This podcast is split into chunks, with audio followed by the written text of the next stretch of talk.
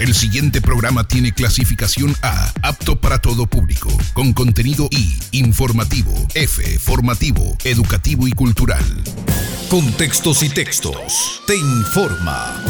En tiempos de emergencia sanitaria.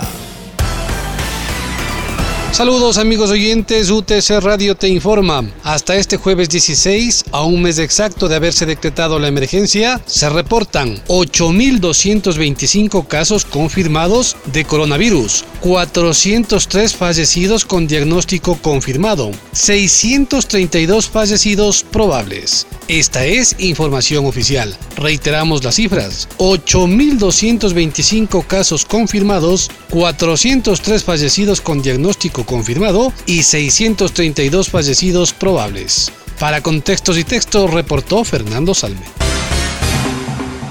Y ahora, el detalle de la información más destacada registrada en el Ecuador.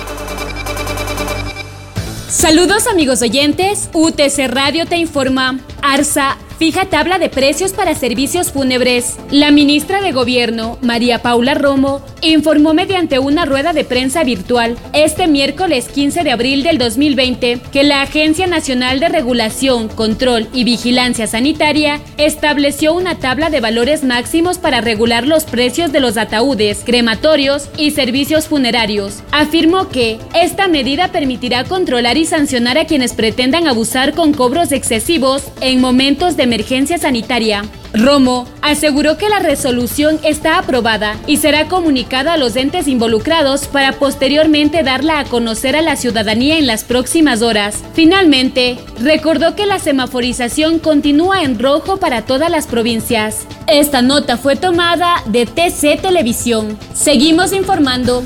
Los proyectos económicos urgentes anunciados por el Gobierno Nacional para enfrentar la crisis por el coronavirus no tendrían los votos necesarios en el legislativo. En la sesión del Pleno de la Asamblea llevada a cabo de forma virtual este miércoles 14 de abril del 2020, los representantes de las diferentes bancadas mostraron su negativa al proyecto económico presentado por el ministro de Finanzas, Richard Martínez. Desde el oficialismo hasta la oposición, se criticó la llamada ayuda humanitaria del sector empresarial y trabajador, que según el ministro permitiría la recaudación de unos 980 millones de dólares. Además, el asambleísta Juan Cristóbal Lloret anunció que impulsará un juicio político en contra del ministro de Finanzas por mal manejo económico durante la emergencia sanitaria. Esto debido al pago de 325 millones de dólares por concepto de bonos que no consideró óptimo. Aclaró, esta nota fue tomada de Oromar TV. En otras noticias, OCP reanudó parcialmente su operación de transporte de crudo. El oleoducto de crudos pesados, OCP, informó mediante un comunicado este 15 de abril del 2020 que han reanudado de forma parcial sus actividades desde la estación Sardinas, situada en el Valle de Quijos, en Napo, hasta la terminal marítima de Esmeraldas. Unos 15.000 barriles de crudo ya se han transportado a través del oleoducto después de que el pasado 7 de abril del 2020 se suspendieran todas las operaciones debido a la fractura en las tuberías en el área de San Rafael entre Napo y Sucumbíos. Guillermo Freire, gerente de negocios de OCP Ecuador, explicó que con el trabajo coordinado se continuará con el servicio de transporte de crudo y esto permitirá disponer del volumen para reiniciar la exportación en el menor tiempo posible. Esta noticia circuló con Diario El Comercio. Más información. Una canasta roja para atender casos de violencia de género se habilitó en Pichincha. El gobierno de Pichincha implementó un servicio de teleasistencia denominado Canasta Roja para atender casos de violencia de género e intrafamiliar en medio de la emergencia sanitaria. Puede hacer uso de esta llamando al Centro de Protección Integral de Derechos Guarmi Pichincha del gobierno provincial. Hasta el momento, ya han recibido 50 llamadas con peticiones de ayuda por algún tipo de agresión al interior de los hogares. La prefecta de Pichincha, Paola Pavón, afirmó que durante la cuarentena se han agudizado casos de violencia, maltrato y agresiones sexuales hacia las mujeres y no podemos permitir que en este periodo de emergencia sanitaria la violencia de género golpee más que la misma pandemia, aseguró. Esta noticia fue tomada de diario El Comercio. Para contextos y textos, reportó Silvia Vega.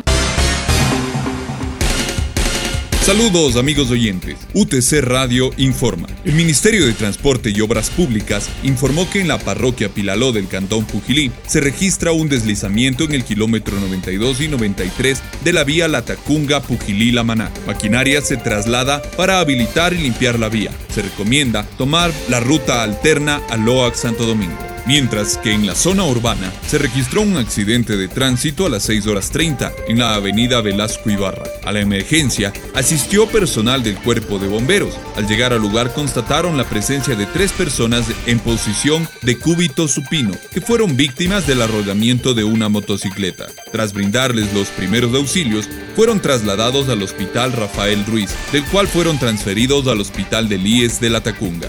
En otro ámbito de la información, se retoman actividades educativas de nivel superior en el Centro de Rehabilitación Social Sierra Centro Norte. Es así que un grupo de 150 personas privadas de la libertad retomaron los estudios de tercer nivel bajo la modalidad virtual en todas las etapas de este centro de rehabilitación social. Mario Carrillo, director del Centro de Rehabilitación Social, comentó que hemos coordinado con todos los promotores educativos para actualizar los listados de las personas privadas de libertad y que de esta manera puedan retomar sus estudios. Estamos a la espera de una fecha para que rindan el examen remedial. Todas estas actividades se están desarrollando bajo el cumplimiento de lineamientos para prevenir el contagio del COVID-19 y bajo los protocolos de seguridad. Mientras tanto, en el Cantón Salcedo, uniendo fuerzas con la prefectura de Cotopaxi, se realizó la desinfección de varios sectores del casco urbano de Salcedo, como también de la parroquia Cusubamba, para precautelar la salud de los habitantes. Por otra parte, aproximadamente 20 personas fueron multadas y 10 vehículos retenidos por incumplir medidas de movilidad. Desde el lunes 6 de abril, el gobierno aplica nuevas medidas más drásticas de circulación para prevenir el contagio del coronavirus. Los fines de semana, sábados y domingos, no circulará ningún vehículo, excepto los que tienen salvoconducto. Es así que Santiago Merizal de Monje, jefe de operaciones del distrito Salcedo, informó que solo en estos dos días 10 vehículos incumplieron las medidas, por lo que se procedió a sancionarles como indica la normativa. Los vehículos fueron llevados a los patios del ex colegio Salcedo, donde el GAD municipal dispuso estacionar a los automotores de los infractores. Se aclaró que el lugar dispone de la seguridad necesaria. Recordó que los vehículos podrán salir cuando se levante la emergencia sanitaria.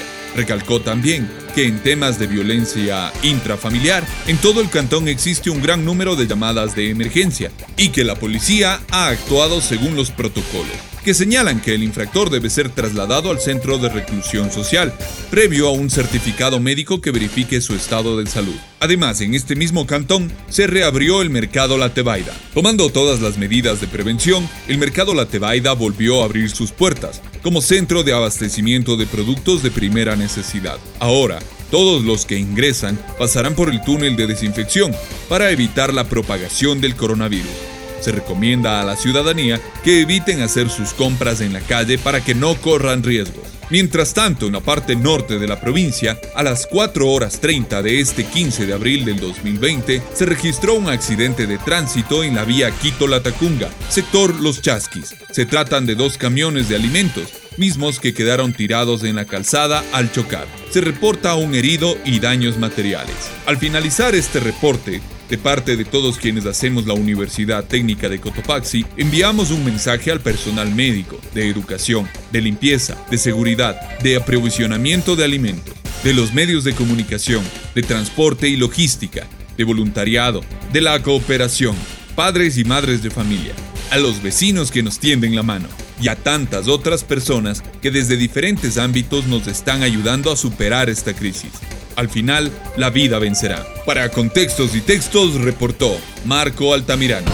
La información del mundo. Suiza se prepara para sacar del confinamiento a sus 8 millones y medio de habitantes dentro de menos de dos semanas. El país helvético condiciona la reapertura de los comercios a la bajada significativa en el número de contagios, al igual que lo hace Alemania, donde los alumnos volverán a las clases a partir del 4 de mayo. Cuidado, dice la Organización Mundial de la Salud, la situación todavía no está bajo control en Europa, en palabras de Hans Klug, de la rama europea de la OMS. Make no mistake. No se equivoquen, a pesar del clima de primavera estamos todavía en el ojo del huracán.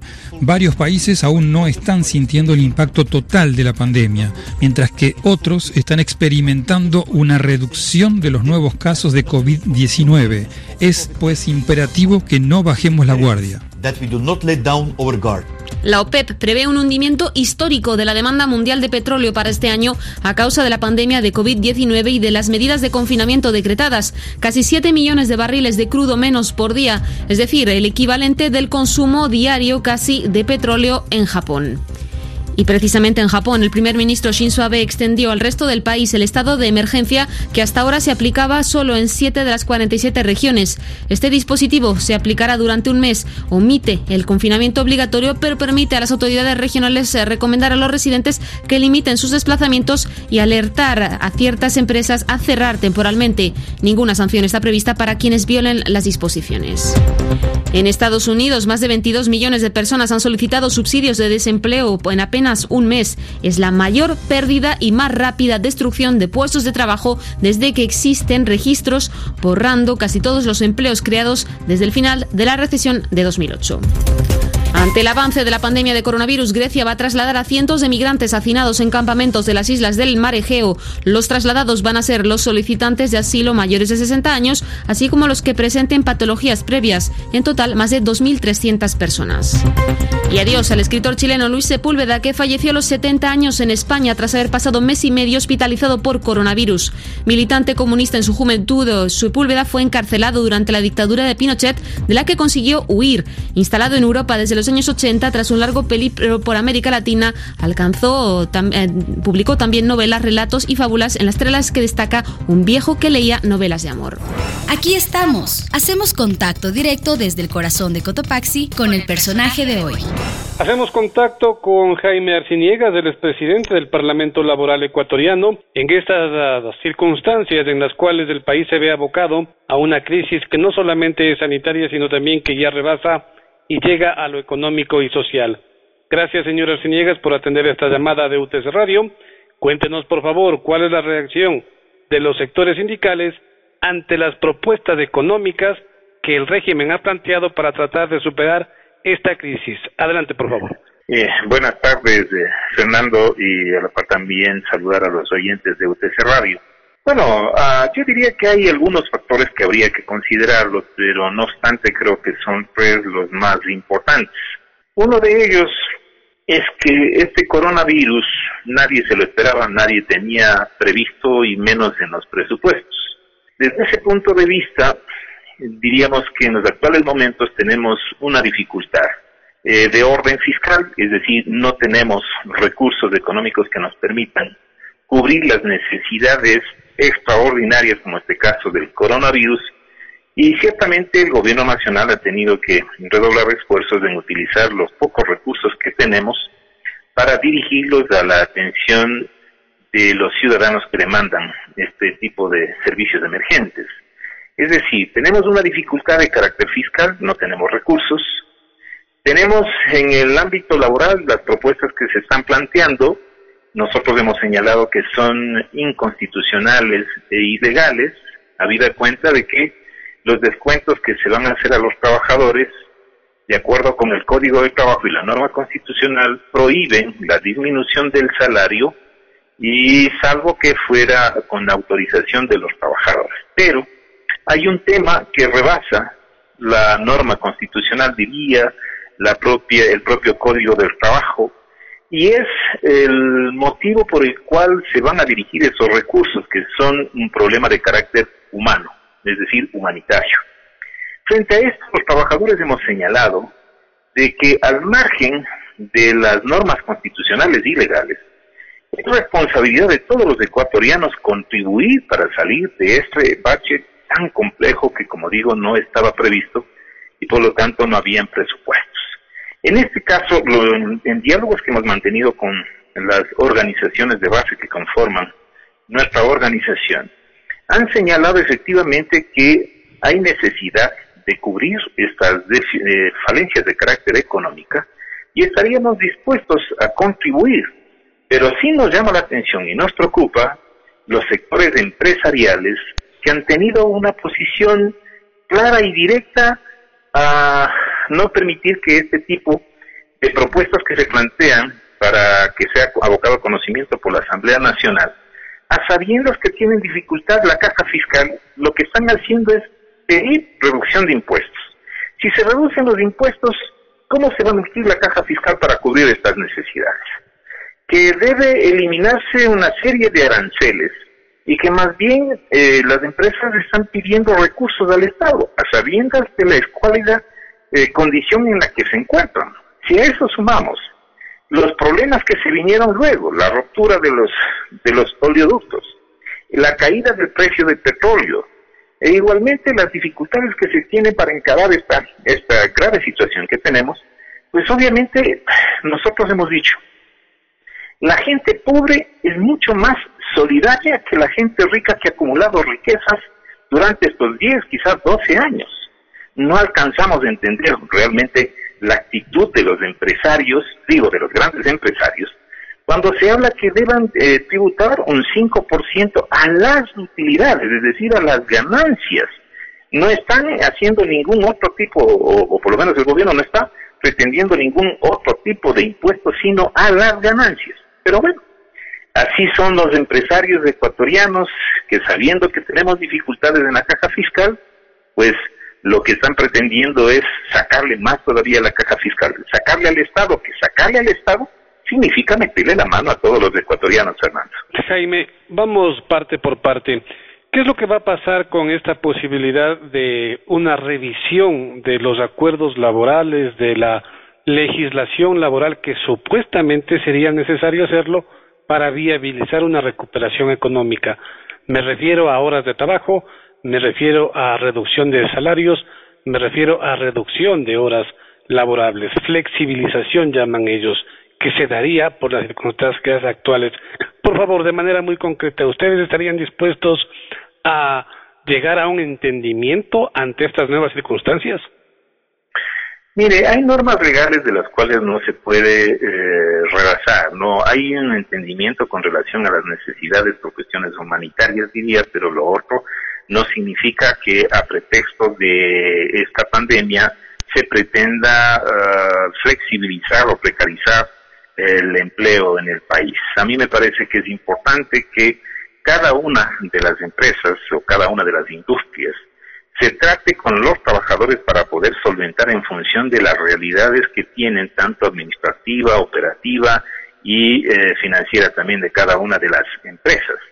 En esto tiene que haber eh, una predisposición de las partes y particularmente debe haber transparencia y un manejo adecuado sobre los problemas que pudieran haber, porque no todas las empresas van a tener las mismas eh, los mismos problemas. Hay diferentes productos que salen al mercado hoy mismo, eh, por ejemplo, las empresas encargadas de comercializar alimentos, yo creo que están en, las, en mejores condiciones. Hay ganadores y hay perdedores.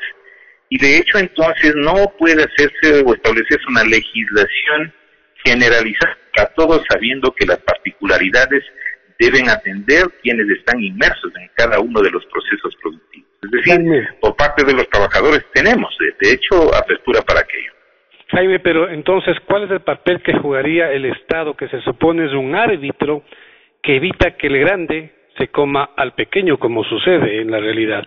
Como, por ejemplo, yo como trabajador voy a sentarme en la mesa a discutir con el dueño de la empresa y a decirle a él que no quiero rebajar mis horas de trabajo ni quiero rebajar mi salario. Es decir, hay una persona que, como usted lo acaba de decir, hay un sector que siempre gana, un sector que es poderoso y otro sector que siempre pierde y que no tiene las mismas posibilidades de estar a una negociación en igualdad de condiciones. Y se supone que ese es el papel del Estado. ¿Qué es lo que va a pasar entonces? ¿Cómo garantizar que sea un acuerdo justo? Pues la legislación laboral ya establece los mecanismos de reducción de la jornada laboral, es decir, de 40 a 30 horas eh, semanales. Eso ya está previsto en el Código del Trabajo. Por lo tanto, bien podrían entonces acogerse a aquello y eh, resolver los temas internamente. Ahora, cuando yo decía que puede haber un diálogo, debe haber un diálogo directo entre trabajadores y empleadores, pero partiendo, digo, de la transparencia absoluta de las partes, porque cada una de las empresas tiene en su propio presupuesto para el ejercicio y por lo tanto no es desconocedor, obviamente, para los trabajadores también el tipo de producción o el tipo de producto que tienen para ponerle en el mercado y lo que se ha dejado de, producir durante este mes, por ejemplo. Entonces se puede hacer una valoración sobre este mes y trasladarlo para los próximos meses eh, la recuperación del salario, pero de ahí a pretender a reducir la jornada laboral, a reducir el salario sin ningún acuerdo previo, sino imponer mediante legislación, sin entender la dinámica que se desenvuelve cada una de las industrias, eso va a ser un fracaso.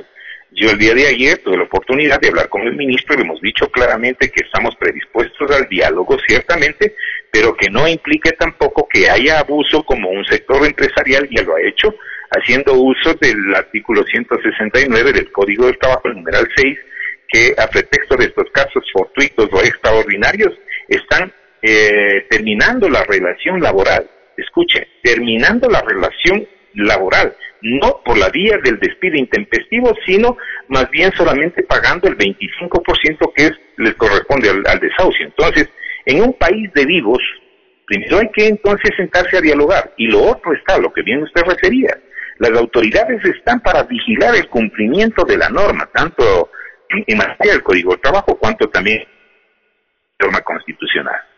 Jaime, avancemos un poco eh, para que llegamos a la parte final de esta entrevista. Esto necesariamente necesita un marco legislativo, un marco legal, un marco judicial. La Asamblea tendrá que formar parte de esta nueva realidad y de estas nuevas leyes. ¿Cómo ve usted la participación de la Asamblea Nacional en todo este proceso?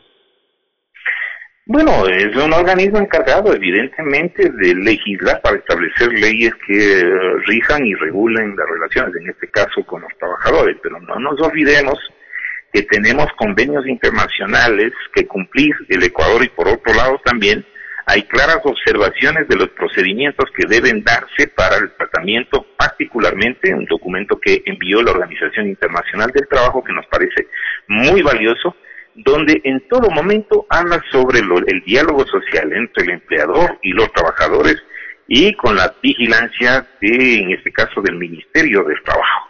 Entonces, existe legislación y para eh, eh, referir, el Ecuador tiene suscrito el convenio 144 que hace referencia a que para cualquier reforma en materia laboral tiene que ser consultados las partes, es decir, tanto los trabajadores cuanto los empleadores.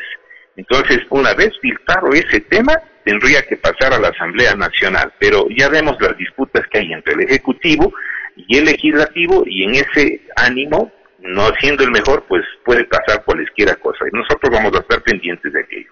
Jaime, para finalizar, dos cositas muy puntuales, por favor, si tiene la gentileza. Primero, eh, se habla ya de una, mm, no sé si revocatoria, no sé si eh, consulta popular o no sé si eh, destitución, una muerte cruzada, es decir, un cambio de eh, el presidente eh, de la República y del gobierno, por supuesto. eso en primer lugar. ¿Cómo ve usted la situación, la estabilidad política del país ante estas circunstancias? Y segundo, ¿cuál es la referencia que tienen ustedes como dirigentes sindicales de lo que usted mencionaba hace un momento, estos despidos intempestivos que se están dando, ¿conocen un número? Por favor, Jaime, si me ayuda de manera eh, concreta. A ver, decir que nosotros somos demócratas y por ende eh, respetamos la Constitución. No creo que sea el momento para plantear una alternativa distinta que no sea la que establece la, propia Constitución. Así que no estamos nosotros de acuerdo con ninguna revocatoria ni generar un conflicto de carácter político, más aún si tenemos que atender temas apremiantes. Así que nosotros somos respetuosos de las instancias constitucionales respecto a mantener el sistema democrático y a las autoridades de elección popular que están, en primer lugar. Segundo, eh, sobre el tema de los despidos de los trabajadores, solamente tenemos referencias, evidentemente, a través de los medios de comunicación que dan cuentas también de lo que está sucediendo en materia determinación de relaciones laborales, no son despidos. Pero en este caso, como los, la viveza criolla de los empresarios están perdón, están terminando las relaciones laborales pagando solamente el desahucio, es decir, la cuarta parte del salario multiplicado por los años de servicio, pues eh, nosotros hemos orientado a nuestros trabajadores para que eh, se presenten las demandas judiciales correspondientes a efecto de que se les liquide y con los intereses correspondientes eh, de acuerdo a lo que establece el Código de Trabajo como despido intempestivo, es decir, una remuneración por cada año de servicio más el desahucio y los colaterales que son el décimo tercero, cuarto, eh, fondos de reservas y más eh, lo que establece la ley. Así que no es momento de aprovecharse y si aquellos que pretenden ahora entonces utilizar este mecanismo van a sufrir entonces las demandas individuales por cada uno de los trabajadores. Jaime Arciniegas, presidente del Parlamento Laboral Ecuatoriano, aquí en UTC Radio. Hasta aquí, la emisión especial de Contextos y Textos, en tiempos de emergencia sanitaria